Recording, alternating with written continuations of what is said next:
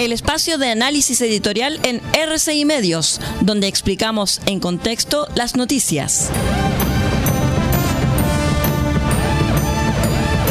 Estos son los tiempos que corren.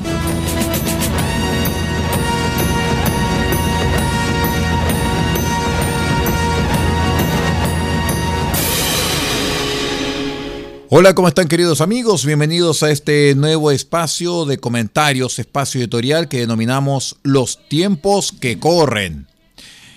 A pesar de las generosas concesiones que les hicieron Bachelet y la nueva mayoría, el mundo frente amplista no dejó nunca de denigrar a la exconcertación y a su legado.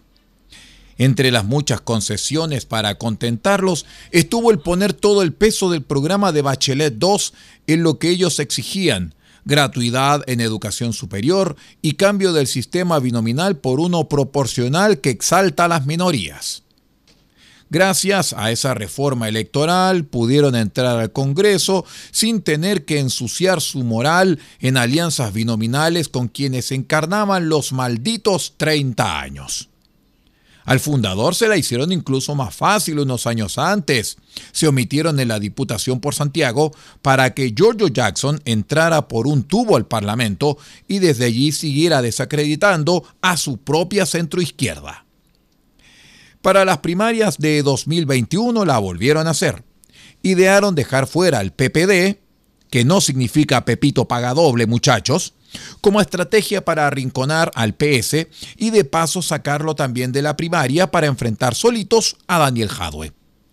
En el Partido Socialista dijeron que se sentían engañados y defraudados, como la novia en el altar, que no aceptaban que se humillara al partido del expresidente Allende. Pero en los hechos los volvieron a denigrar. Más tarde, cuando Boric se impuso en la primera vuelta a la candidata de los partidos de la exconcertación, el Frente Amplismo corrió llorosamente por la ayuda de la centroizquierda para enfrentar la segunda vuelta. Esta vez la excusa y la urgencia era parar a la ultraderecha representada por José Antonio Cast y su montonera. Rápidamente consiguieron el apoyo de los partidos concertacionistas, incluso elocuentes fotos con Michelle Bachelet y Ricardo Lagos. Sí, Lagos, al mismo que omitió el presidente Boric en su primer discurso en el balcón de la moneda. Una vez más, los usaron como papel higiénico. Esta vez para ganar la presidencia y en parte de pago recibieron algunos ministerios alejados del corazón político de la moneda. Luego, ya instalados en Palacio y ante la falta de programa de gobierno, volvieron con la pillería creativa. Había que abrazar al apruebo y hacer de la implantación de la nueva constitución el programa de gobierno. Se jugaron con dientes y muelas por la tesis del director creativo de turno y perdieron estrepitosamente, como en la guerra, el plebiscito constitucional. A siete meses de iniciado, el gobierno quedó en las cuerdas, el presidente en un laberinto y en la moneda los frente amplistas pidiendo agua. Un laberinto del que nuevamente idearon salir usando a los partidos que habían humillado hasta el cansancio para ganar el gobierno. Se recetaron, porque era inevitable, un cambio de gabinete donde instalaron a este invento llamado socialismo democrático en el centro de la moneda y como fusibles útiles frente a los problemas más angustiantes de la población, como inseguridad, desorden migratorio y decrecimiento económico. El peso de la prueba giró hacia el Partido Socialista y el PPD, mientras Toa y Marcel ponían la cara, el presidente indultaba, el Frente Amplio ocupaba el Estado y como sabemos ahora armaban ordinarios tinglados para meterle las manos a quienes habían dicho defender, o sea, los más pobres.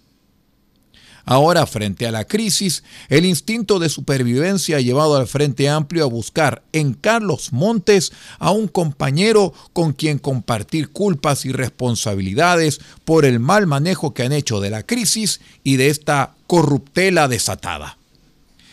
¿Estará nuevamente la exconcertación dispuesta a humillarse compartiendo las culpas y arrastrando a lo que queda del socialismo democrático al fango?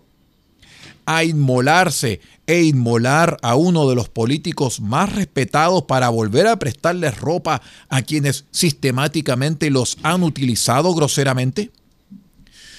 Lo del Frente Amplio con la exconcertación hasta ahora ha sido una mezcla de impugnación moralina y sadismo. Si la respuesta frente a esta nueva arremetida es poner una vez más lo que les va quedando de mejilla y entregar a Montes como cordero al matadero, sería la mejor evidencia de que se han acomodado a su condición de masoquistas. O sea que les gusta que les peguen. Es cierto que el socialismo democrático tiene una responsabilidad política con este gobierno y no puede desembarcarse. Pero también es cierto que si esta vez no toman completamente las riendas del gobierno, pagarán con mucha hambre las migajas de pan que hoy les da el Frente Amplio. Que tenga un lindo día. Hemos presentado el espacio de análisis editorial en RCI Medios, donde explicamos en contexto las noticias. Hasta aquí llegan los tiempos que corren. Hasta una próxima oportunidad.